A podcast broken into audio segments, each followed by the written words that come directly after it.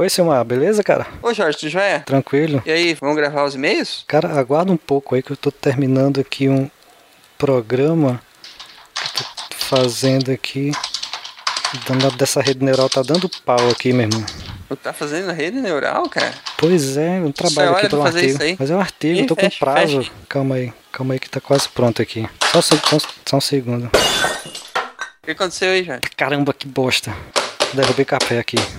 Derrubei café no computador. O que que tu fez aí? Derrubou quem? Derrubei um café aqui no computador. Ixi, você vai dar uma merda. Caceta. O que você tava fazendo? Tava treinando aqui uma rede, cara. Tava tentando passar no teste de Turing. Tava É, programando uma inteligência artificial? Pois é, meu. Caramba. Tem que mandar esse artigo aqui ainda o mais breve possível. Mas vamos ver aqui o que é que saiu, né? Vamos lá. Então, tá funcionando ainda. init.sys Pronto.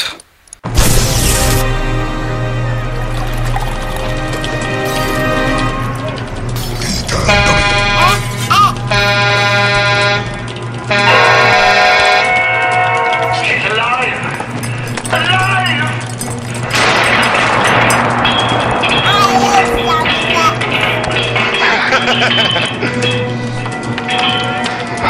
alive!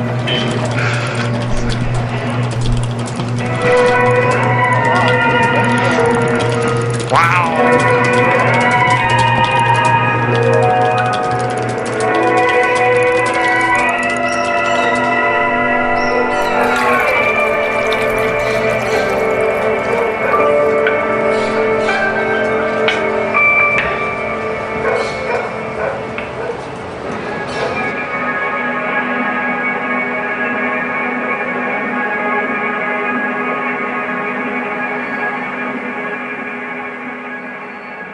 Todos os sistemas estão operando.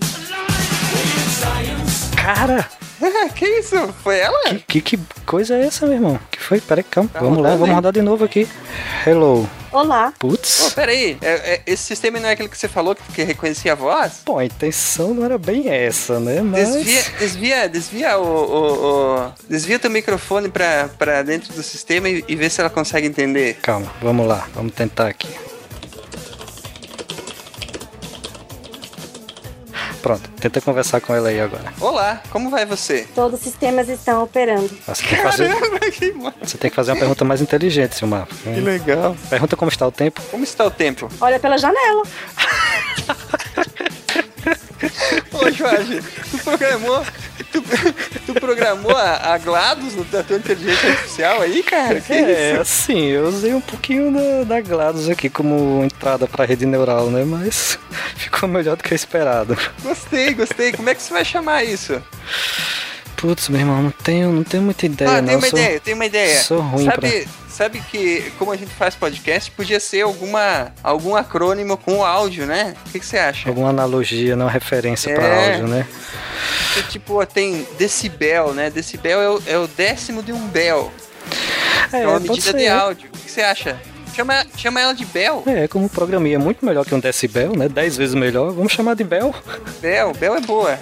É. Bom dia. Bel. Todos os sistemas estão operando. E agora deu uma travadinha, tem uma travadinha. Será que ela gostou do Bel? Você gostou do teu nome, Bel? Acho válido.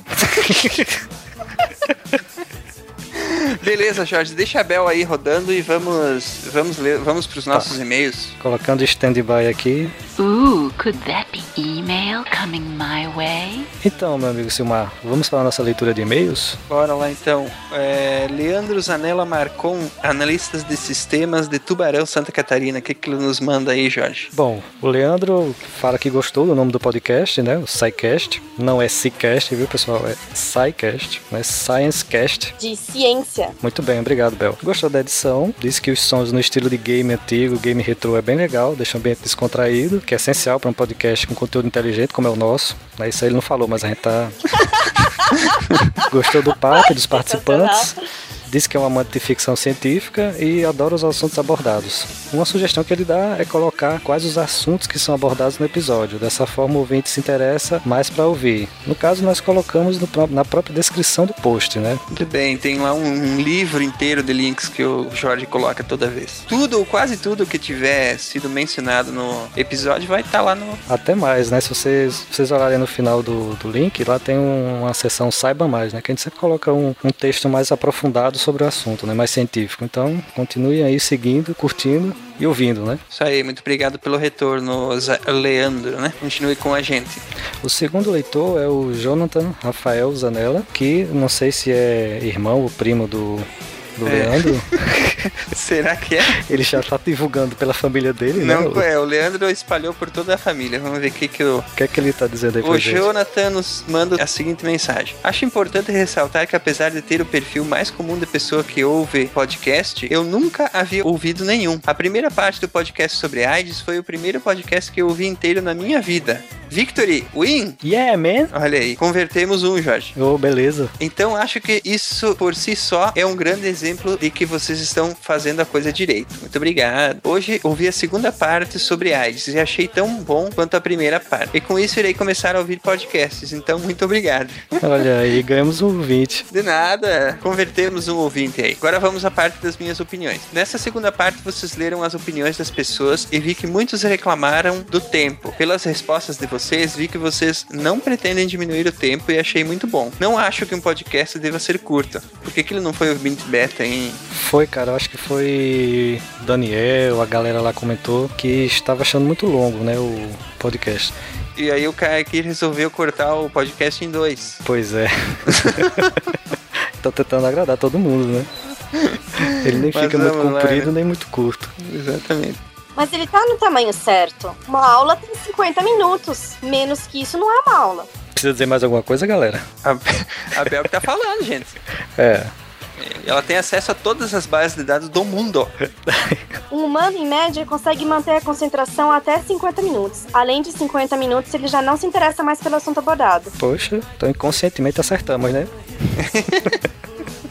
Inconscientemente acertamos. Ou não, né? Muito bem, completando então o e-mail dele, achei muito boa a parte sobre AIDS. Falar de assuntos técnicos é algo bem complicado. É muito fácil ficar maçante, mas vocês estão conseguindo fazer isso muito bem por causa do bom humor. Em momento algum ficou com cara de aula e sim com cara de bate-papo, o que é muito melhor do que pelo clima descontraído. Uma sugestão para um assunto futuro: terapia genética, que o Atila falou bem pouco na segunda parte. Pretendo ler a respeito, mas o SciCast sobre esse assunto seria algo muito legal. Pode dar spoiler, pode? Jonathan, melhor dica. Dica perfeita aí, né? Nós estamos, inclusive, com esse assunto aí engatilhado aí para nós gravarmos um bom programa. Então, espero que vamos ter esse retorno aí, vamos ter esse, esse assunto sendo discutido no SciCast. You have new mail. Terceiro e-mail vem de Caroline Freire, sem profissão, sem idade, sem cidade. Oh, beleza. Não vou ler, não. Não vou ler. Anônimo não leio. Pode dar processo. Ah, como assim? Ela não dá as informações que a gente pede? Assim não dá, não dá. Não, nesse, desse jeito não podemos trabalhar Ela, eu li o e-mail dela aqui, pareceu bem bacana. Eu vou. Vamos ler sim, vamos ler sim. A gente tá só começando. Tá, vou abrir exceção. Olha, a gente vai abrir uma exceção, mas Tá que bom, não Bel. um. Tá bom, vamos dar essa chance pra Caroline, por favor, pode ser? Tá, tudo bem, tudo bem. Pode ser sim. Jorge, faz a gentileza aí. Ok, vamos lá. Sobre a AIDS em específico, teve uma coisa que não foi abordada, pelo fato de que é um tabu e ninguém fala muito sobre isso. Tem muitas mulheres que têm alergia à camisinha. Isso é um tema bem tabu e pouquíssimo Também que é a abordado. camisinha, né?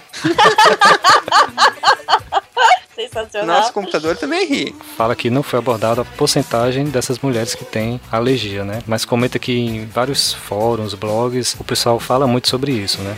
Em em temas ligados à sexualidade. E várias comentam que não conseguem usar porque dá uma irritação muito grande, né? inchaço, dor, e nos dias seguintes a terem usado, né? A camisinha. Olha, pelos dados existentes na internet, quem, quem usa, quem tem alergia na desde a primeira utilização já tem os efeitos da alergia mesmo. Até mesmo em meninas virgem, que perdem a virgindade com, com camisinha, já assim, já tem os efeitos no dia Olha aí. seguinte. É uma coisa então que ela não vai sentir na hora, só vai sentir no dia seguinte. Ou... É, a- os, os efeitos só aparecem 24, 48 horas depois. Mas isso aí é, é por causa do látex mesmo ou é alguma coisa relacionada aos lubrificantes e tal? do látex. Assim, não existem online pesquisas sobre, apenas dados de fórum de pessoas falando e de testemunhos de mulheres mesmo. Eu, mesma já procurei ah, as informações online, não tem, não tem uma pesquisa séria sobre esse assunto. Existe dois tipos de coisas que acontecem. Alergia a látex, que naturalmente in- incha é, qualquer tipo de mucosa. Essas pessoas também não podem ser atendidas pelo dentista com luva de látex, tem que ser uma luva, ele tem que usar uma luva especial. Os dentistas já têm luvas é, nos seus consultórios para pessoas que têm essa alergia. Isso pode ser homem ou mulher, realmente, Putz. mas é mais comum em mulher. E a segunda coisa que acontece é que a alergia diminui a imunidade da flora vaginal, o que faz que aumenta a propensão de fungos e bactérias. Isso cria um- uma propensão a, a fungos da flora vaginal mesmo, fungos que já estão lá, mas ele se desenvolve quando, a imuni- quando o, o fato da camisinha diminuir a imunidade daquele local. Nossa, essa minha Bel é fantástica, cara. Curiosidade bem bacana, né? Não que seja bacana pra quem tem o problema, mas é uma curiosidade interessante. Agora, vocês querem um negócio pra cair da cadeira? Sabe quem é que vai salvar o mundo disso aí? Bill Gates investiu, sei lá, uma porrada de dinheiro em, pra desenvolver uma camisinha utilizando nanotecnologia. Um dos dados que você tem em pesquisas, por exemplo, é que as pessoas não usam camisinha porque reduz a sensibilidade, né? E é, é uma, e é verdade, né? Ah, vai, não é um negócio tão significativo, eu acho. E- existem pesquisas que apontam que sim, existe uma boa parcela de pessoas que não usam exatamente por causa disso, sabe? Ou usa como desculpa, né? É, exatamente. Desculpa. É, o- essa pesquisa que eu também acho. essa pesquisa que o Bill Gates está pondo dinheiro aí é exatamente para desenvolver um preservativo que elimina esse problema da alergia e eh, da falta de sensibilidade. Bill Gates, safadinho, hein? Safadinho, ele tá legislando em causa própria. Né? Vai saber, a esposa dele tem alergia. Ó, ó. Olha, Hum, verdade. Gates casou com o amor da vida dele, né? Já falou isso aí. Sim, várias vezes. Nossa, ele é mal apaixonado pra, pra É. senhora, sua esposa. You've got mail. É, quem, quem é o próximo aí, Jorge? Cara, nós temos aqui um leitor de Alemar, Portugal. Ah, esse é legal, olha Português, aí. cara. Antônio Um Cristóvão. leitor por- português. É, Agora aqui era bom a gente ter a portuguesa, né? Do Jorge Nerd pra fazer o. o sotaque. O né? sotaque. sotaque. Pena que a Bel ainda Mas não tá nesse gente- nível, só programei ela pra É. linguagem natural, cara. Não tem. Não, não trabalhamos com imitações. Vamos adiante, vamos adiante. Deixa eu ver aqui então o que, que o nosso amigo Antônio Cristóvão de Portugal eh, nos manda. Ah, vamos ver. A vossa abordagem é muito interessante promete bons resultados e aumento da audiência. Como a grande, a grande limitativa é a, é a ciência em inglês ter uma enorme eh, e qualidade oferta, uma enorme e com boa qualidade oferta sobre. Nossa, eu confundi tudo aqui, cara. Um e-mail dele meio confuso. É, é porque eu acho que ele escreveu em português de Portugal.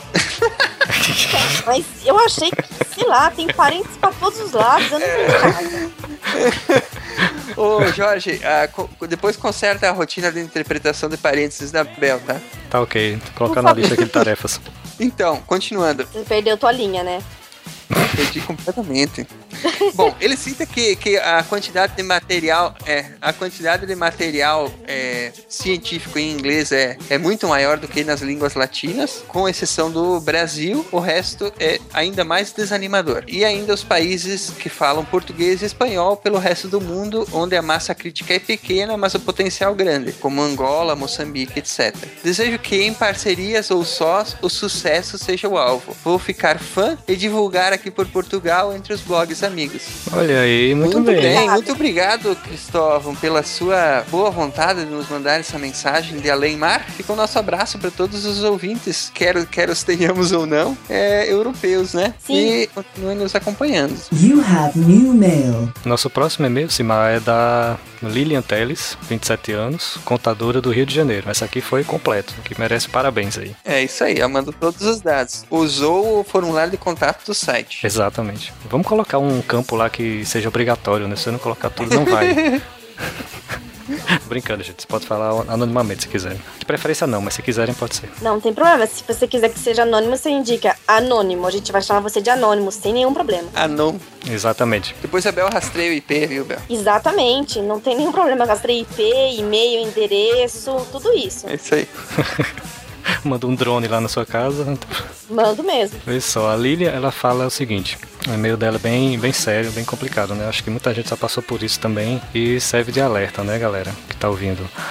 Ela comenta que em uma época ela ficou na paranoia que tinha contraído o vírus, pois namorou um cara e transou sem se prevenir cismou que ele estava doente e que poderia ser AIDS, né? Você sempre pensa, né? Quando você acaba fazendo isso aí, a pessoa adoece, você acha pensar logo no pior, né? A paranoia vinga na cabeça da pessoa. Ela fez o exame e não deu nada. Ainda com peso na consciência e preocupada, fez outros também quando engravidou, também não deu nada. O marido dela doou sangue, também não gostou nada dos exames que ele fez, mas ela passou por um susto que não pretende mais passar. Então, deixa esse meio aqui como alerta, né? A gente só pensa quando corre o risco, né? É isso aí, né, gente? Vamos pôr a mão na consciência e usar proteção. A gente tá no mês de dezembro, relembrando que dia 1 de dezembro foi o Dia Internacional da AIDS. Então eu acho uma excelente ideia para todo mundo parar e pensar um pouco sobre tanto a AIDS como as doenças sexualmente transmissíveis. As pessoas não levam a sério isso. Muitas pessoas acham que, ah, imagina, é só uma gonorreia, vou ali tomar um remédio e passou. Bem, não é bem assim, né? Não é só tomar um remédio e passou. A maioria das doenças sexualmente transmissíveis, elas não somente são graves pelo fato de você poder meu, infeccionar outra pessoa, como também pelo fato que a maioria delas te levam, podem te levar à esterilidade. Então tem que levar a sério sim qualquer doença sexualmente transmissível, inclusive a AIDS, obviamente. Exatamente. Fica o alerta aí da Bel. É isso aí. E esse pessoal que não se previne, não se preocupem, que Darwin cuida. Cortado. departamento, departamento jurídico corta essa. Não corta nada. O departamento jurídico, aliás, ele tá se metendo demais no, na edição, viu? É, deixa, quando tomarem todos os bens do SciCast, você vai dizer isso. A lista extensa dos bens do SciCast. Pois é, dois computadores, Dois dois, microfones. microfones. E agora uma inteligência artificial. Mas É, essa não acho. pode. né? Tá. Essa aí é a nossa Não é preciosidade. propriedade intelectual, não. A gente criptografa, É, manda pra fora do país. Manda pra nuvem. Manda, manda, adoro a nuvem, fico lá.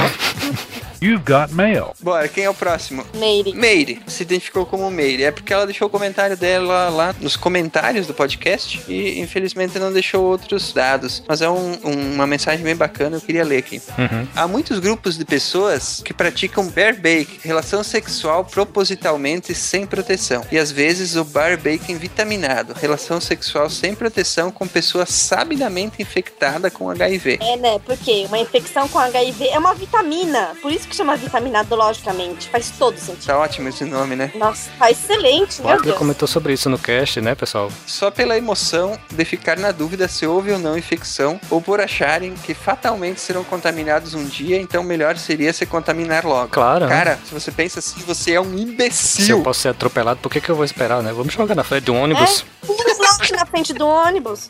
Pula logo na frente do É, ônibus, Darwin, exatamente. pula logo da ponte.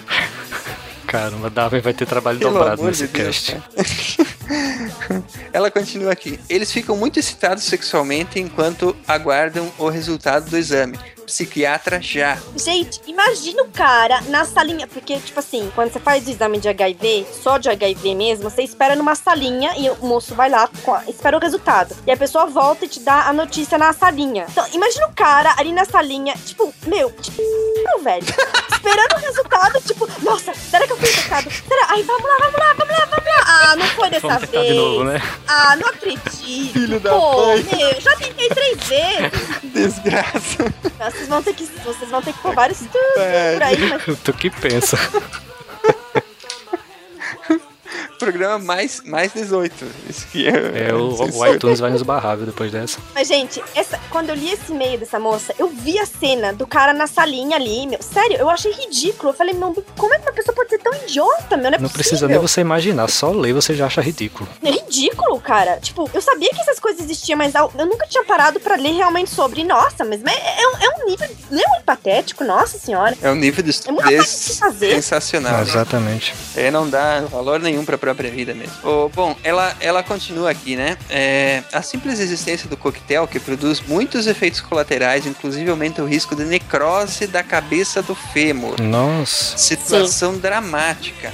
Eu, inclusive, nunca tinha ouvido falar disso aí, ó. É, é Imagina só você. Assim, por causa. A cabeça do Kama especificamente, por causa que ela tem muito, muito ehm, atrito, né? Sim. Então ela vai enfraquecendo, enfraquecendo, e o atrito, tipo assim, raspa a cabeça do fêmea por causa do, do movimento, do atrito, e ele não consegue se regenerar, aí aquela parte que raspou apodrece dentro, enfim, e por aí vai. Pode perder a Olha a perna, né? bagunça, né? Imagina a bagunça, hein? Você pode ter que É amputar, né? fácil, gente. O tratamento não é, não é simples. Nós comentamos no cast, né? Quando comentamos no, no SciCast, mas tá aí reforçando, né? Não é porque tem o coquetel que, que é essa maravilha toda. Ajudar, ajuda, mas ó. Se a aspirina já tem efeito colateral, né? Você imagina um coquetel, né? Imagina tomar sete drogas cinco vezes ao dia, né? Complicadíssimo. Uhum. Ela então comenta, né, que esse, que esse coquetel ele estimulou ainda mais o, o- o- a prática do bar baking. Parabéns para todos os envolvidos. É, Só que não. É, só que não.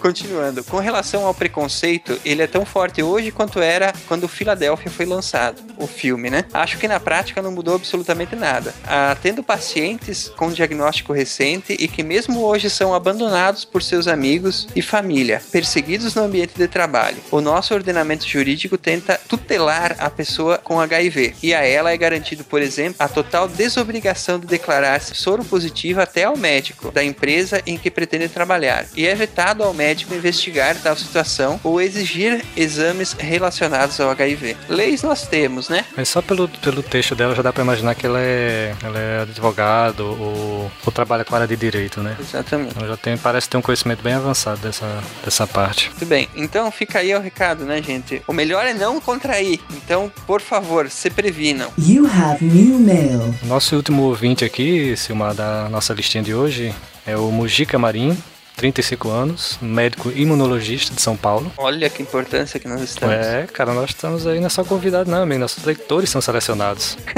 tá brincando. Ele comenta aqui que o programa sobre AIDS ficou muito bacana. Ele gostaria de sugerir a título de complemento o docu- documentário Origem da SIDA, AIDS Origins, HIV Origins. Então, o Mujica, sua dica não só está anotada, como ela já foi incluída no post sobre o, o episódio de AIDS. Então, lá no final, na nossa sessão Saiba Eu Mais. tive, eu tive tempo de ver só, só um pedacinho desse, desse programa aí, desse, desse link que ele mandou. E é um documentário bastante extenso, tem uma hora e meia, e me pareceu bastante interessante. O começo dele é. é vai contar toda, toda a história da origem da AIDS, né? Aquilo que a gente falou no, no SciCast, tem nesse, nesse documentário ele vai bem a fundo e o, o documentário é bem, bem interessante. É, compensa assistir também, para complementar a informação. Finaliza dizendo: continuem assim, os programas estão ficando muito bons e o Brasil precisa de mais ciência divertida. Então, Aê! Palmas, palmas, palmas. É isso aí. Vamos deixando só pra gente poder voltar à programação aí. Lembrando que no portal tem um formulário de contato lá. Sempre que vocês puderem, preencham todo ele. É importante pra gente saber a demografia e, a, e os dados do nosso público. Então, sobre terraformagem, nós temos os três desafios principais, que seria o primeiro, criar uma atmosfera capaz de sustentar a vida, a segunda, mantê-la aquecida e a terceira, impedir que ela escape para o espaço. Cardoso já escreveu sobre isso aí, não foi não, Cardoso? Utilizar plantas para fazer essas trocas gasosas e começar a terraformação. Sim, é é uma ideia que Carl Sagan fala no- na série Cosmos, que a melhor forma de você descongelar as calotas polares e aumentar a temperatura de Marte é você alterar o albedo, que é a relação entre a luz que um planeta recebe e a luz que ele reflete. Quanto menos luz você refletir, quanto mais escuro você for, mais quente você fica. E a melhor forma de fazer isso era você utilizar um- uma série de robôs autorreplicantes que utilizassem o meio ambiente e os recursos do ambiente para criarem cópias deles mesmos e se espalharem e escurecerem a superfície de Marte. Só que ao invés de fazer esses robôs, você usa os que a natureza já tem, que são plantas. E aí você usaria plantas que se reproduziriam nas calotas polares, teriam acesso à água, gás carbônico é o que mais tem, então, perfeito. Deixando a natureza seguir o urso. É, só que isso levaria algumas centenas de anos. Na verdade, o, o Sagan ele escreveu em 1961, cara. Ele escreveu um artigo no Science falando sobre isso, como transformar a atmosfera de Vênus com algas, convertendo água, nitrogênio e gás carbônico em compostos compostos orgânicos. Muito doido, cara. Em 61, né? Sagan é genial. Ah, mas mesmo que demore 200 anos, é uma previsão pra lá de otimista. É, mas a gente tá lidando com políticos que não aceitam qualquer coisa que demore mais do que o mandato. Realmente. Depois, em 73, o, o Carl Sagan escreveu um artigo no- na revista Ícaros falando sobre engenharia planetária de Marte, também falando sobre como transformar Marte para nós podermos viver lá, né? Então, Carl Sagan tá totalmente na nossa onda aqui. Uma das vantagens principais é o fato de que a Marte, assim como a Terra, tá no que os cientistas chamam de zona habitável, que é a, a distância entre o Sol e o planeta que permite ter água em estado líquido. Isso, com a leve ajuda do efeito estufa, né? Que aí daí a necessidade de existir uma atmosfera para que se permaneça esse calor na superfície do planeta e permita a água existir em estado líquido. Que aí é menos um gasto de energia para você transformar essa água. E a questão é manter essa atmosfera, já que pelo tamanho de Marte, É, e aí eu acho que seria um dos maiores desafios mesmo. Teria que se criar uma forma de segurar, né, os gases. Pois é, mas aqui na Terra, o, que é que mantém a nossa atmosfera no lugar? É só a gravidade ou temos outros fatores agindo? só a gravidade já resolve. É a única coisa que mantém uma atmosfera. Que no caso aqui a gente tem várias camadas gasosas que não existem lá. Se a gente tiver essas camadas, o que que iria impedir da evaporação? Vamos imaginar algum outro tipo de fator. O que que impediria isso de voar para o espaço e ir embora e, e ser em vão? A única coisa que conseguiria manter uma atmosfera em Marte seria a gravidade, ou então você ter um processo geológico que gerasse uma produção de gases que compensasse a perda normal. O problema é que Marte não tem nenhum processo assim mais. Não dá para abrir um vulcão, né? Não dá para abrir um vulcão e o Quaid não consegue mais matar o coato, não dá mais para reiniciar o reator, então já era. É um problemão. Isso é um baita problemão. Eu tava tentando pesquisar, eu não sei se é uma alga ou se é um, um musgo, um negócio que começou a produção de oxigênio que tem na Terra, mas eu não consegui encontrar o nome, porque eu ia pedir se era esse ser vivo aí, essa planta, enfim. Você tá falando do estromatólito? Estromatólito, pelo amor de Deus, como é que eu não conseguia lembrar desse nome? Esse tipo de ser vivo que poderia ser usado lá, Cardoso, pra fazer esse processo? Não, porque essas, esses micro-organismos vivem em água, se você soltar em Marte eles morrem. Você precisa de uma coisa mais parecida com musgo do que com alga. Uma estrutura mais primitiva, no caso, mais simples. Não necessariamente unicelular, mas uma coisa mais robusta e que viva fora d'água. Tem que ser uma planta pé de boi. Tem que ser uma planta pé de boi, que aguente pressão atmosférica baixíssima, variações de temperatura bem ruins, temperatura de menos 70 graus, radiação a rodo e sobreviva. Tem quem consiga, né? Se for acima de 70 graus, aqui no Nordeste tem um bocado. Então aí pronto, já tá até vendo a mancha. Se fosse no Rio Grande do Sul, ia ser Cariri garante o futuro da humanidade. No zero hora, né? Zero hora. Tu sabe que esse jornal ele circula por aqui, né? A gente tá meio que na fronteira do Rio Grande do Sul aqui, tem muito descendente de gaúcho que vem pra cá e tal. E realmente o bairrismo é impressionante, cara. Quando a gente vai em lojas, supermercados, as coisas tem lá o zero hora e eu fico lendo as matérias, fico procurando. Tu que me fez começar a fazer isso aí, Cardoso? Sim, só pra fechar nessa parte da colonização e terraformação. Acho que chegamos mais ou menos à conclusão de que para que houvesse mesmo um microbioma só com a redoma ou debaixo da terra, né? Que a princípio as opções que temos a curto prazo É, a curto prazo, até a formação não rola. A verdade é essa. Isso é pra muitos milhares de anos, eu imagino, né? Ou seja, dezenas de milhares de anos depois, nós vamos para outro planeta e voltamos a viver em cavernas. Voltar pras cavernas, Mas é, ué, o mundo dá voltas. Sinais de ventos fortes estão por todo o planeta Marte. Frequentemente, as crateras têm, formando trilhas atrás delas, longas fileiras de material brilhante ou escuro soprado pelos ventos, venezianas naturais do clima na superfície marciana. Mas o grande problema é, essa colonização só vai acontecer se tiver um motivo, se tiver um- uma justificativa econômica, porque senão é igual voltar para a Lua. Por que, que ninguém voltou para a Lua? Porque não tem nenhuma justificativa econômica para isso. Pedras são muito maneiras, não mas existe ouro, diamante. Custa uma fortuna. E o que, que você ganha com isso? Nada. Uma colonização de Marte é estrategicamente importante para o futuro da humanidade? É. Traz milhões de informações científicas? Traz. Mas na hora que o seu barriga aparece pra cobrar o aluguel da NASA, ele quer saber por que, que você não tem dinheiro, por que, que não tá dando resultado. Mas é verdade. Historicamente, isso nunca parou a ciência, né, Cardoso? Tem que levar isso em consideração também. Nunca parou a ciência barata. A ciência cara você tem sempre que justificar. Tanto é que o programa de ônibus espacial foi encerrado. O projeto Manhattan só existiu porque tinha todo o interesse por trás de ganhar a guerra. Por isso que eu coloco fé nessa mineração espacial. Verdade. Isso aí é um negócio que vai levar bastante adiante a pesquisa espacial, né? É bem mais viável. Porque tem dinheiro envolvido e tem muito dinheiro envolvido. Há pouco tempo não tinham achado um planeta que era composto de diamantes? Imagina quanto é que vai custar um- uma aliança de noivado de diamante espacial. Né? Para de brinco espacial. Segundo algumas teorias, o núcleo de Júpiter é um diamante do tamanho da Terra. Diz que chove diamante em Júpiter e em Saturno. E isso vai ser um pesadelo porque isso jogaria o preço do diamante pro chão.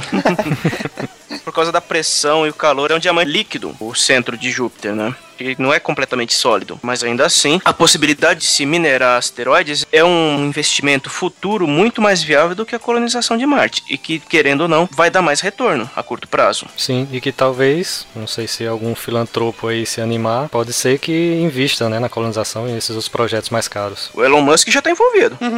Será que é suficiente? O Branson tá envolvido, Cardoso? Não, o Branson tá só suborbital por enquanto, não tá pensando muito alto. E o Musk agora quer fazer trenzinho também, então ele tá meio perdido. O Musk quer fazer de tudo, né? É, ele quer fazer trenzinho, ele quer fazer interface do Homem de Ferro e agora ele tá discutindo se vai instalar o Chrome no carro dele. Puta, mas é um carro, pô. Por que, que precisa do Chrome no carro? Exato, ah, porque o Tesla, o centro de entretenimento do Tesla, roda Linux, mas eu acho que eu vou instalar um emulador de Android e depois instalar o Chrome. Porra, é um carro, cara. Deixa isso pra quem faz o rádio. Meu Deus do céu. Faz a porra do carro. Ah, ele tá querendo ser o James Bond, que transformar o Lotus no submarino? É, ninguém disse pra ele que aquilo ali era um carro de filme. Então, pô. O que que faz uma cabeça desocupada com muito dinheiro, né, cara? Tudo bem, quando ele era criança, ele viu o filme do 007 e se encantou com o carro submarino. Uma outra coisa é ele chegar, ele virar adulto e dizer que acreditou que o carro era de verdade. Só que não. Ah, beleza, o carro não era de verdade. Só que eu vou fazer ele ser de verdade. É bom ter dinheiro, né? Eu posso, né? Pior que ele não pagou tão caro assim no, no Lotus em si. Saiu menos de um milhão. Acho que 860 mil dólares ou coisa assim. Acho que saiu barato até porque não é um carro, né? Troco de pingo. Comparado com o preço que um Aston Martin usado nas filmagens de um James Bond da vida costuma sair, saiu barato mesmo. É só porque era carro de filme. Então, falando sobre mineração de asteroides, a tecnologia que a gente tem agora, a previsão para começar a explorar isso é para quantos anos que eles estão prevendo para começar? 10. Esses 10, com certeza, né? Diferente dos 10 da Mars One. Sim, porque são 10 com dinheiro envolvido, os caras estão pesquisando sério. E eu acho que ano que vem já sobem os primeiros telescópios deles. Pô, legal. No esquema crowdsourcing, que os usuários de internet investiam, compravam pedacinhos do telescópio e, com direito ao telescópio, tirar uma foto dele em órbita da Terra, mostrando a foto da pessoa aparecendo numa telinha de cristal líquido que fica do lado de fora do telescópio. Isso aí é uma sacada genial, né? Bem visível, né? O projeto de mineração também abriu vagas para quem quisesse trabalhar, só que diferente do, da primeira proposta do Mars One, eles querem levar lá para cima os melhores dos melhores, né? Atualizando aqui a informação quentinha de hoje, Richard Branson entrou no consórcio da Planetary Resources de exploração de asteroides. Toma essa! Agora vai. Aí. Tô falando. Boto mais fé nisso. Na falta de um Tony Stark tem dois. A questão da exploração espacial hoje tem muito caráter pop, né? Virou pop mesmo. O pessoal gosta de falar sobre isso e acaba atingindo esse pessoal também, né? Que tem muito dinheiro e tal, tem vontade de fazer coisas diferentes. Sim, mas eu acho que é mais pelo fato de querer deixar seu nome numa área que vai ser útil pra todo mundo. Claro que vão ganhar dinheiro com isso, é óbvio, ninguém é ingênuo. Mas querendo ou não, é uma forma de pesquisa que vai ser vantajosa pra todo mundo. Sim, sim. Com o passar do tempo, tende a seguir essa linha mesmo. Agora, ninguém se engane que acha que eles estão fazendo isso por filantropia. Nem que seja pelo ego, né? Mas. No caso do Branson, é bem provável que seja por causa do ego. Os dois, né? Fala sério. O Branson deve ter uma rivalidade com o Musk. Quem chama mais atenção. Né? Fico imaginando um olhando o outro, fala assim, como ele tá tendo mais divulgação do que eu. Só que aí o Branson abre a listinha de todas as mulheres que ele já pegou, né? Não, o Branson é de respeito. Ele conseguiu ter Carmen Electra Delivery. Meu Deus. Aquela foto que você colocou dele com a Dita Von Teese, eu fiquei, filho da mãe. Ele tem uma igual, ele carregando a Carmen Electra, ele bota ela no ombro e sai andando. Putz, eu vi isso, caramba. E ela abrindo um sorriso fantástico. É. É muito engraçado. Qualquer outra criatura na Terra que fizesse aquilo, ela tava chamando a polícia. Ele pode, né? Pode. Ele pode. Esse povo que tem pouco dinheiro e muito tempo livre. É, playboy, filantropo, gênio, bilionário. Quer que continue? Tony Stark. no caso, no caso de Marte, da colônia querer se tornar independente, qual seria a organização política que eles adotariam? Existiria capitalismo? Existiria moeda? O pessoal ia trabalhar para ganhar dinheiro? Existiria. Ou seria aquela ecovila? Existiria moeda, mas no livro tem uma galera que sai fora do mainstream, assim, e cria uma sua própria colônia, assim, fora, secreta, e lá realmente não tem, entendeu? É uma, é uma coisa diferente. Mas no principal, assim, tá todo mundo no sistema capitalista mesmo. Conhecendo o processo de organização humana, a longo prazo acabaria emulando muito do que a gente tem aqui. Ia ter um sistema capitalista, um certo grupo ia se sentir muito insatisfeito e fundar um outro sistema. Com certeza, grupos iriam se organizar e formar religiões. Exato. E, e é interessante também que não é só Marte. Nessa trilogia, outros planetas acabam sendo habitados pelos humanos ao longo de- desses séculos. E, e Mercúrio, Vênus. E Mercúrio é muito interessante, porque Mercúrio ele é habitado pelos humanos. Eu vou soltar mais um spoiler, tá? Porque esse é irresistível. E, cara, Então, Você corre o risco de roubar o meu lugar de mais odiado expor. Spoiler Machine. na verdade. Não, mas manda bala. Mercúrio, como é que vocês imaginam que seria uma, uma civilização em Mercúrio, né? Os humanos em Mercúrio. Uma bosta. Cara, eles fazem uma cidade, eles fazem uma parada que é tipo um trilho de trem, assim, entendeu? Então a cidade fica sempre do lado escuro de Mercúrio. É Muito legal. Uma cidade móvel. Cidade móvel, cara. E do outro lado não sobra nada, frente pro sol. né? Fantástico. É cara. interessante a ideia. Não tem nada a ver com o que você perguntou, mas eu te soltar. Tá ganhando já, Silmar. Vai perder teu posto. A parte chata é que isso não seria necessário, porque Mercúrio é só, o Mercúrio é igual à Lua e ela mantém sempre a mesma face voltada pro Sol. Então o cara errou nessa, pô. Se você quiser ficar no escuro, é só você construir no lado escuro e pronto. É, ou então é em Vênus, eu que tô confundindo, enfim. De quando que é essa série de livros? Começou a escrever em 93. É, já dava pra saber isso já. Na verdade, foi publicado em 93, o primeiro livro. Após hibernar por um ano durante sua passagem interplanetária, a Viking acordou em um outro mundo. A primeira coisa que ela fez foi ligar para casa, informando a chegada segura. Ela começou a levantar-se de acordo com as instruções memorizadas meses antes. Primeiro, esticou um dedo para testar os ventos marcianos. Depois, flexionando o braço, lançou uma luva protetora. A seguir, a Viking preparou-se para farejar o ar e testar o solo. Finalmente, abriu os olhos para ver seu novo meio ambiente. Então, falando sobre cinema, Ei, Cinema! Me ajudem aí. quem vai puxar? Querem falar sobre qual primeiro? John Carter, Planeta Vermelho, Total Recall, Guerra dos Mundos, Missão Marte, Fantasmas de Marte. Quem foi que colocou todos esses filmes aí? Não fui eu, não. Quem foi que colocou John Carter? Eu ia falar de Planeta Vermelho, mas. John Carter é fantasia, né, cara? Não, na verdade, John Carter, cara, é um personagem do Edgar Rice Burroughs, que é o cara que fez o Tarzan, né? E ele escreveu os livros sobre Marte numa época que realmente não dava pra ter noção o que, que tinha lá, entendeu? A gente só tinha informações totalmente absurdas sobre Marte. Da época da teoria dos canais de Marte, né? É, até a Mariner pousar lá em Marte, ver o que, que realmente era, era, tudo especulação. Então não, não dá pra pegar tão pesado. Agora o filme, realmente, eles fizeram baseado num livro que, que é de, sei lá, de 1900 e pouco, entendeu? 1900 e... Guaraná de rolha. Né? Tem que tomar isso com um pouquinho de... Tu leu o livro, Nick? Eu li vários livros desses, são, são sensacionais, desde que você esqueça que aquilo é Marte, entendeu? Encare aquilo como uma, uma ficção. E, e me diz uma coisa, eh, no filme aparece ele lá, meio com superpoderes, né? Pula longe lá e tal. É, por efeito da gravidade, né? Por causa da questão de que ele é da Terra, e que a gravidade é maior e tal. No, no livro também aparece isso? Ele já, já previa esse tipo de coisa? Também, mas obviamente, por mais absurdo, por mais maluca que seja a imaginação do Edgar Rice Burroughs, no filme eles botam o cara pra pular 3km de altura, né? É o Hulk. tipo, Então, é, aí não, né, cara? E a voz do cara no filme, que eu não conseguia ver ele falar no filme. Era muito, muito estranho aquilo. Sou machão, sou mega super-herói. É- Deixa pra lá, é melhor deixar pra lá esse filme. Vamos falar dos outros filmes. Vou pular. Agora. Total Recall, cara, se você não viu, veja. E eu não tô falando do filme dessa refilmagem imbecil, Não, não, não. Que, pô, que não tem nem Marte na refilmagem, cara. É uma coisa revoltante. Não tem? Deus do céu, Não, cara. nem veja um negócio desse que vai ficar puto. Eu fiquei totalmente transtornado, cara. Não tem Marte. É, eu não vi e não pretendo ver vi. nunca. Agora o cara faz Total Recall sem Marte. E sem a Sharon Stone, que é pior Quem é ainda. que é o que ficou no lugar de Schwarzenegger nesse filme? Ah, aquele cara que só fez um filme bom na vida dele, que foi Phone Booth. O resto é tudo lixo. Ryan Reynolds. Não, Ryan Reynolds só fez isso.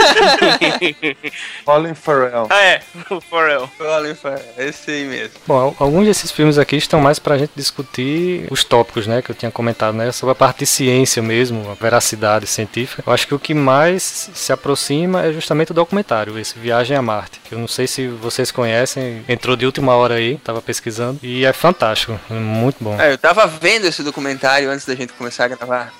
Não é documentário, viu? Ele é uma ficção científica pra TV, assim, não tem nada de fantástico na forma como ele é gravado nem nada. Ele mostra, por exemplo, problemas reais que teriam pra colonizar lá Marte, né?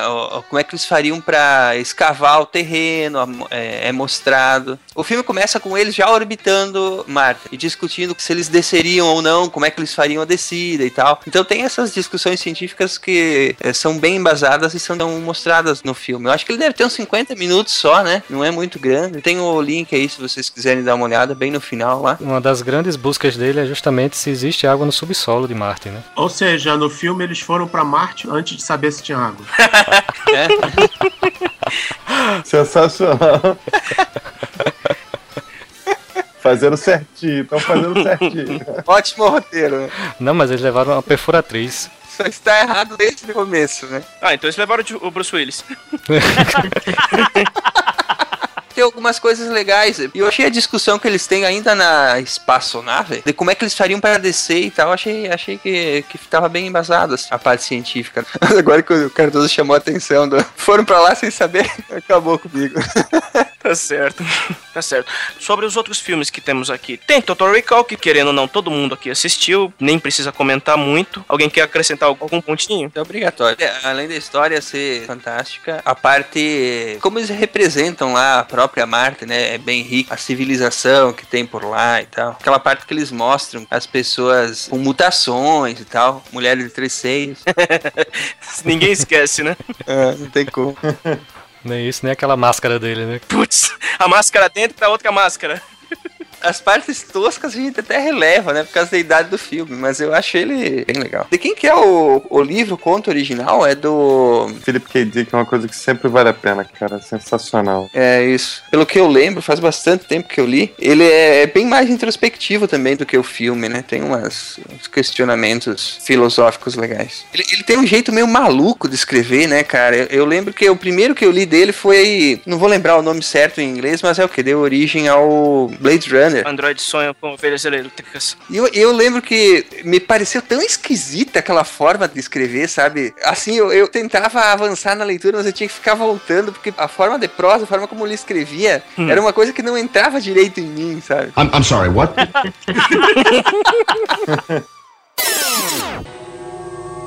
As câmeras em cada módulo de pouso da Viking revelaram um tipo de rocha desértica.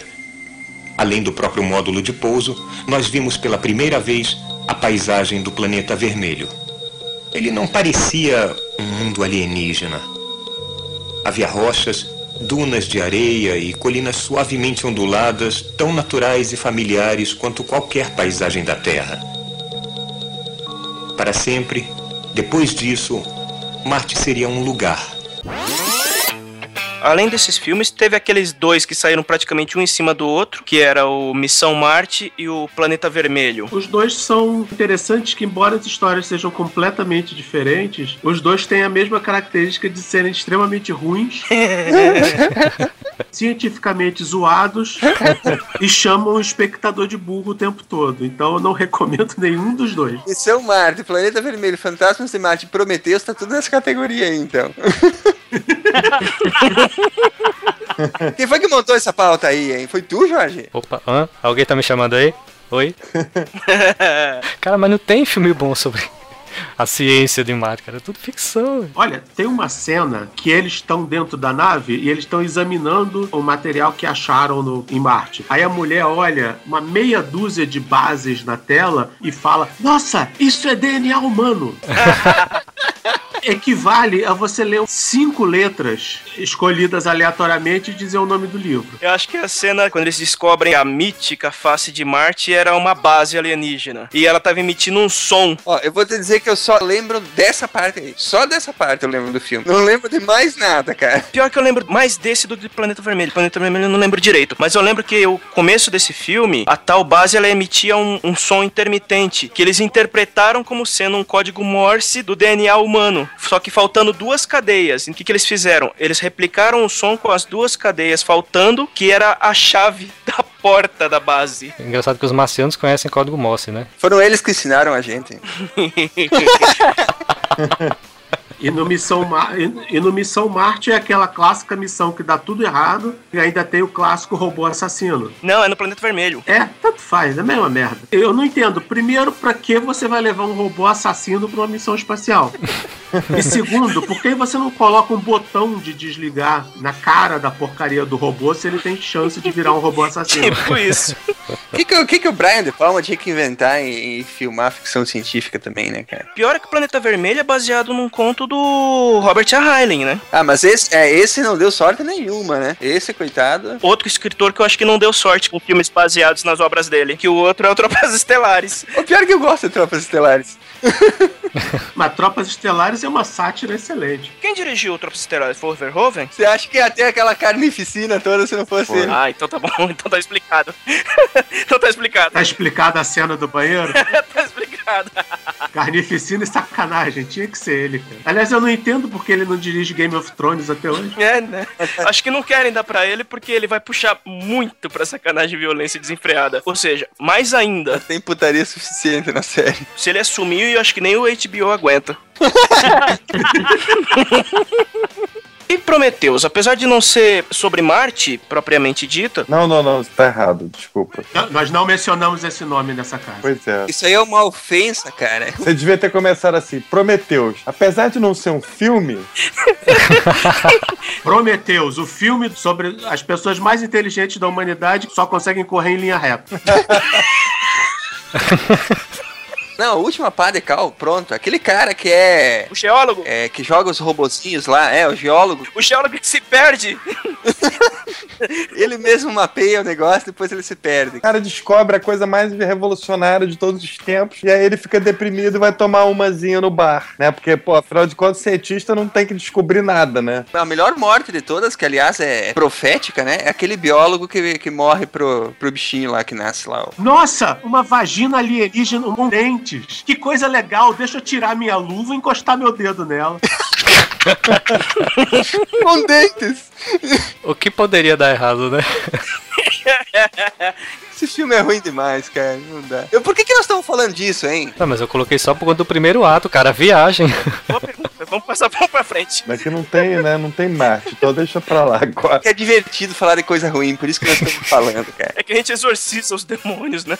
Tem outra explicação. Eu fui ver esse filme todo empolgado no cinema, cara. Também fui, cara. Mano, saí de lá com. Tipo, quem escreveu o roteiro desse filme aí? Me falaram, Lindelof. Eu falei, ah, tá, beleza. Isso explica muita coisa.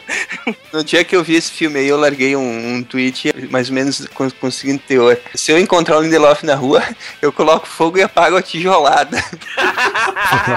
Uma amiga minha veio me pedir por que que tinha escrito aquilo. Prometheus tem que ter muito estado de espírito pra engolir aquele filme, porque não dá não. não dá não. Como eu disse, não é um filme, cara. Aquilo aí é uma tentativa barata, entendeu? De ganhar dinheiro. E deu certo, ganharam dinheiro, pior é isso. Olha o lado bom, ele fez a gente achar o Aliens 4 não tão ruim assim. É verdade. Ó, perto disso é uma obra-prima. E olha que tinha a Winona Ryder, que, pô, que a única coisa que ela sabe fazer num filme de Alien é dizer show, bicho feio. Show bicho feio. Verdade. Como é que eles conseguiram colocar aquela atriz no Alien 4? Cara, eu arrisco dizer que até Alien vs Predador é melhor que aquela coisa. Mais filmes, filmes de Marte. Mais alguma coisa? Por incrível que pareça, tem poucos filmes passados em Marte. Porque primeiro é muito caro fazer aquele visual e as histórias acabam não ficando legais. Eu só fiz uma pesquisa aqui. Teve o Fantasmas de Marte do John Carpenter, que ninguém viu. Não vi. É, esse eu não vi mesmo. Tem Marte Ataca, né? Do Tim Burton. Marte Ataca, boa, excelente lembrança. Marte Ataca é, é legal, pô. Ah, teve Guerra dos Mundos também, né? Se bem que não, nem no Guerra do, no, no filme Guerra dos Mundos ori- original falam sobre Marte. No livro parece que os alienígenas vêm de Marte. É, no livro. Mas o nome é Invaders from Mars, né? Não, o, o nome é War of the Worlds. Ah, mas tem, mas tem um Invaders from Mars também, um filme. Tem Doom, Tem. Opa, Doom. Tem Doom que, cara, como filme, difícil avaliar ele como um filme também, viu? Eu ainda acho a melhor sequência do filme são os 30 segundos de, em primeira pessoa. FPS, aquela parte é legal. O problema de Doom é que eles fizeram uma coisa tão fiel ao Doom 3 que é tudo preto, então você não consegue ver nada do filme. Tem um filme novo, cara, agora, que é The Last Days on Mars, filme de 2013, tá saindo, Erika, com o Liv Schreiber, com aquele cara maluco lá. Eu não sei, não sei qual é do filme, mas tem Marte no título, eu tô indo ver. Desde que não seja igual aquele. Qual o de, o de Europa que todo mundo tava falando? Europa Report. Vai ser sobre duas modinhas aí. É um filme de zumbis em mar. É, Mas é Doom. O filme tem toda uma boa intenção de ser cientificamente correto, etc. Só que ele é extremamente chato e a história é... não, compensa. Então não- é um filme que eu não recomendo. Tentaram fazer uma mistura de documentário com reality show. Imagina um Bruxa de Blair, aquele velho estilo de filmagem encontrada depois do acontecido. Só que não, não convenceu. Pra ação conseguir acontecer, o roteirista teve que transformar os personagens todos em idiotas. Eles têm que fazer coisas burras que um astronauta não faria normalmente. É diferente. Ah, quero sair e explorar aquela caverna de gelo. Ah, beleza, vai lá sozinho. Nossa! Sim. Qualquer corno que faz um curso de uma hora de mergulho para poder mergulhar em Cabo Frio aprende que você não sai para mergulhar sozinho. Aí a porcaria da astronauta quer ir pesquisar uma lua alienígena sozinho e todo mundo acha uma excelente ideia. Incrível pra caramba. Não existem, Marte está muito mais bem servida em livros. Então chegamos então à conclusão que não existem filmes bons sobre Marte. Existe um filme bom sobre Marte, que é Total Recall. Ah, isso sim. Ah, tá. É, Esse- pois é. Honrosa exceção. Boa. Vamos tirar ele da lista lá. Vamos pôr na parte dos bons. Porque se um dia fizermos o planeta ficar como a Terra, isso será feito por seres humanos, cuja residência permanente e domicílio planetário será Marte. Os marcianos seremos nós.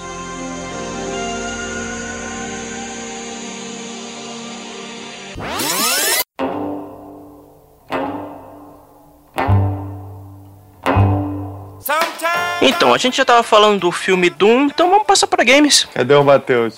Haha, e agora? Quem é que vai fazer games? Matheus fugiu? E agora pegou. Cadê o editor de games? Matheus fugiu da aula. Então, tem a série Red Faction, tem o próprio Doom, só que, tipo, a gente não tem muitos games inspirados necessariamente em Marte. Tem o joguinho do Xbox, que é o Mars Rover Engine, mas eu acho que, até aproveitando que o Cardoso tá aqui, eu queria que ele puxasse um pouco sobre o Kerbal. Apesar de não ser necessariamente sobre Marte, ele é um jogo excelente sobre exploração espacial. Ele é praticamente um, um- é um jogo, mas é um programa educacional. A parte legal é que saiu a atualização do Kerbal. A parte ruim é que eu perdi todas as minhas meus save games e todas as minhas naves que eu tinha construído. Por que aconteceu? Não, não sincronizou no, no Steam? É, eu descobri que ele, ele só salva localmente. Oh, Hum... E eu, pra garantir, eu apaguei todo o diretório.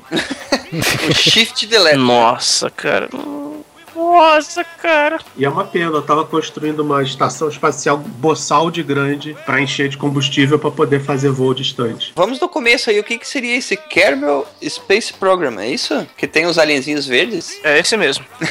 É, o truque do, do Kerbal é que eles, pra coisa ficar mais fácil, eles não resolveram simular o nosso sistema solar idêntico. Então eles criaram um sistema solar menor, com os planetas com menos gravidade, com menos tamanho, mais próximos. Então as exigências de, de tecnologia, potência, assim, são bem menores. E eles são habitados por Kerbals, que são esses aliens verdes. Só que isso é uma pura desculpa. Na verdade, ele é descaradamente copiado do nosso sistema solar. Os planetas são, são os mesmos, só tem outros nomes. E a graça do jogo, que não é exatamente um jogo, é que ele é um simulador em estilo sandbox, que você monta o seu próprio programa espacial, você constrói seus foguetes, seus aviões, seus satélites, suas sondas, usando um monte de peças prontas, e ele é fisicamente correto. Então você tem que usar as mesmas técnicas que a NASA usa para colocar satélites em órbita, as mesmas manobras, você tem que fazer a mesma coisa. Parece incrivelmente difícil. No começo, nas primeiras três ou quatro vezes é, mas depois que você pega o jeito, você vê que não é tão horroroso assim e na verdade é bem divertido. O interessante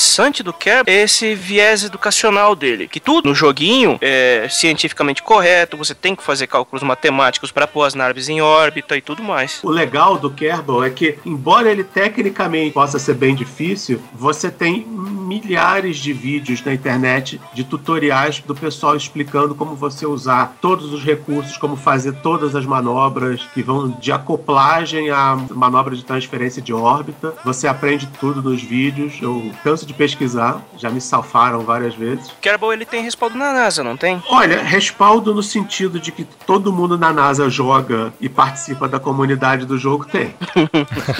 Mas ele tá me parecendo bem interessante mesmo. Vocês me despertaram uma curiosidade aí. Porque eu fiquei curioso, vocês estão falando que tem que mexer aí, usar técnicas e tal. Eu tô, eu tô bem curioso pra saber como é que é isso no jogo, entende? Quando você programa uma manobra, agora, por exemplo, eu tô testando, sem usar piloto automático e outros plugins, eu consegui meio nas coxas uma órbita de 52 quilômetros de perigeu e 416 de apogeu. Aí eu vou marcar uma, uma manobra aqui para circularizar um pouquinho essa órbita, 240 Essa órbita é estável, é, Cardoso? é, ela é baixa. Eu tô raspando um pouco na atmosfera. Em, em Kerbal, 52 km ainda dá, mas na Terra não. Ah, cara, quer saber? Eu vou comprar. Depois eu dou um jeito de instalar aqui. Eu Peguei, pronto. Ah, o- já vendeu um aí, ó, Cardoso. Opa!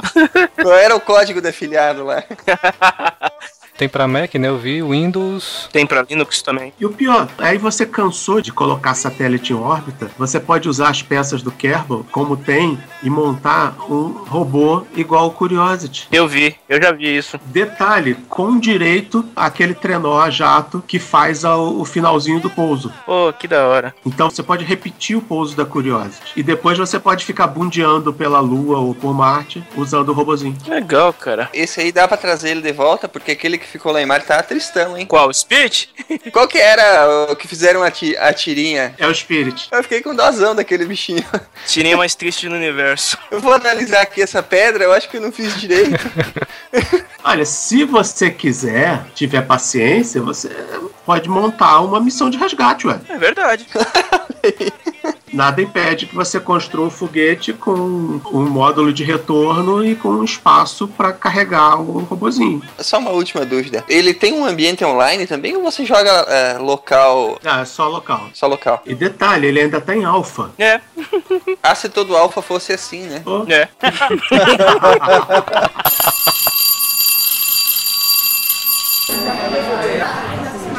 O que, que se pode dizer além de muito obrigado pela presença de vocês, Nick Cardoso? Foi enriquecedor, brincamos um monte, rimos bastante, mas aprendemos mais ainda, o que é sempre importante. Né? Imagina. Aquela espécie que não domina espaço tende a desaparecer. É aquela frase do Neil deGrasse Tyson que asteroides são uma forma do universo perguntar como é que vai ser o programa espacial. É isso aí. É. Boa. Boa. Muito bom, gente. Muito obrigado mesmo. Um abraço pra vocês. Brigadão pelo apoio. Valeu, galera. Foi muito bom. Obrigado mesmo. Pode contar sempre comigo. Vamos continuar chutando bundas até Marte.